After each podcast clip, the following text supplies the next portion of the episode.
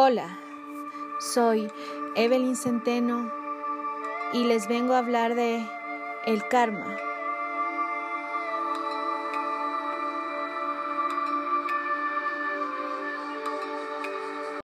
El karma es a la vez la acción y la consecuencia de esa acción. Es causa y efecto al mismo tiempo porque toda acción genera una fuerza de energía que vuelve a nosotros de igual manera. Sócrates se refería a ella como la ley de la causa y el efecto.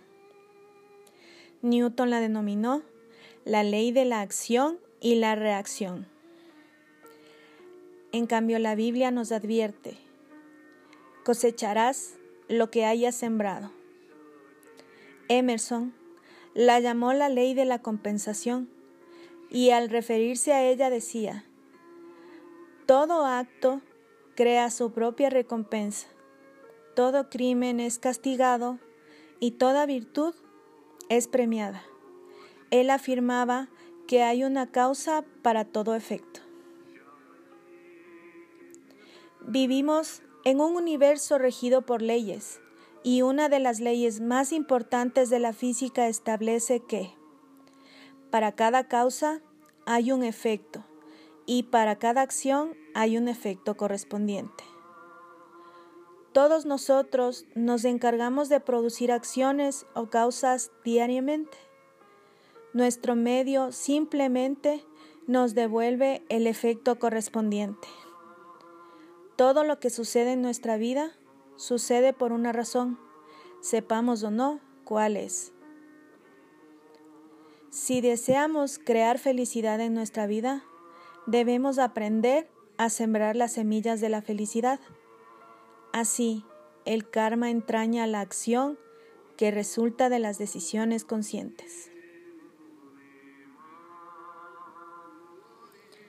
El karma es el destino del que cada uno de nosotros es protagonista a través de sus acciones. Una acción buena produce frutos buenos y una acción mala o negativa da malos frutos. Es la ley de acción y reacción. Entendamos que en este mundo no existe una acción absolutamente buena o mala. Todas llevan una carga positiva y una negativa. Decimos que una acción es positiva cuando lleva mayor carga positiva que negativa y viceversa. Del mismo modo, no existe una conducta cuyas acciones sean todas buenas y otras sean todas malas. En términos generales, se considera buena una conducta que acumula más acciones positivas que negativas. Por eso en la vida de toda persona hay placer y dolor en distintas medidas, siempre en relación directa con la calidad de sus acciones y decisiones pasadas. Sea de agrado o no, todo lo que nos sucede en ese instante es producto de las decisiones que tomamos en el pasado. Desafortunadamente, algunas personas escogen inconscientemente sin tomar en cuenta el abanico de opciones frente a ellas. En esencia, todos somos escogedores de opiniones infinitas. En todo momento de nuestra existencia estamos en el campo de todas las posibilidades, donde tenemos acceso a un número infinito de opciones algunas de estas tomadas consciente y otras con el inconsciente. Pero la mejor manera de comprender y utilizar al máximo la ley kármica es que seamos conscientes de las decisiones que tomamos en todo momento.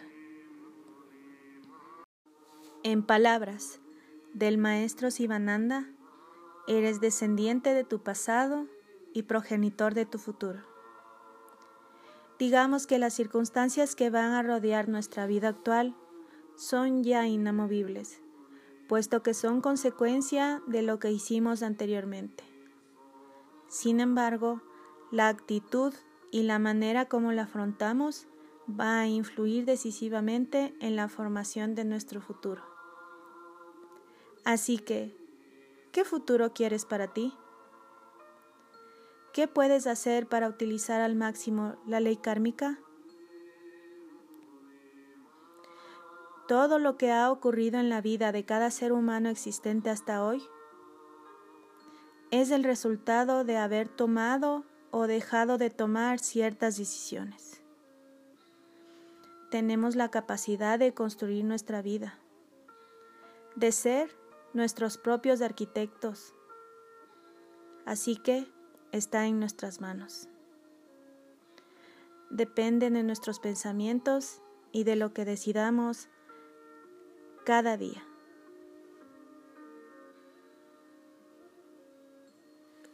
El karma nos invita a vivir plenamente conscientes de nuestros pensamientos, sentimientos y acciones para que nuestras experiencias las hagamos desde lo que nos haga sentir mejor con nosotros mismos y libres de cargos de conciencia. El karma es experiencia. La experiencia crea memoria. La memoria crea imaginación y deseo y el deseo crea de nuevo el karma.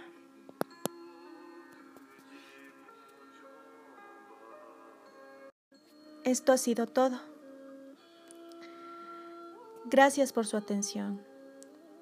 Espero haberles podido ayudar con todas esas dudas que a veces se tiene por falta de información. Nos volveremos a escuchar en una próxima oportunidad. Gracias.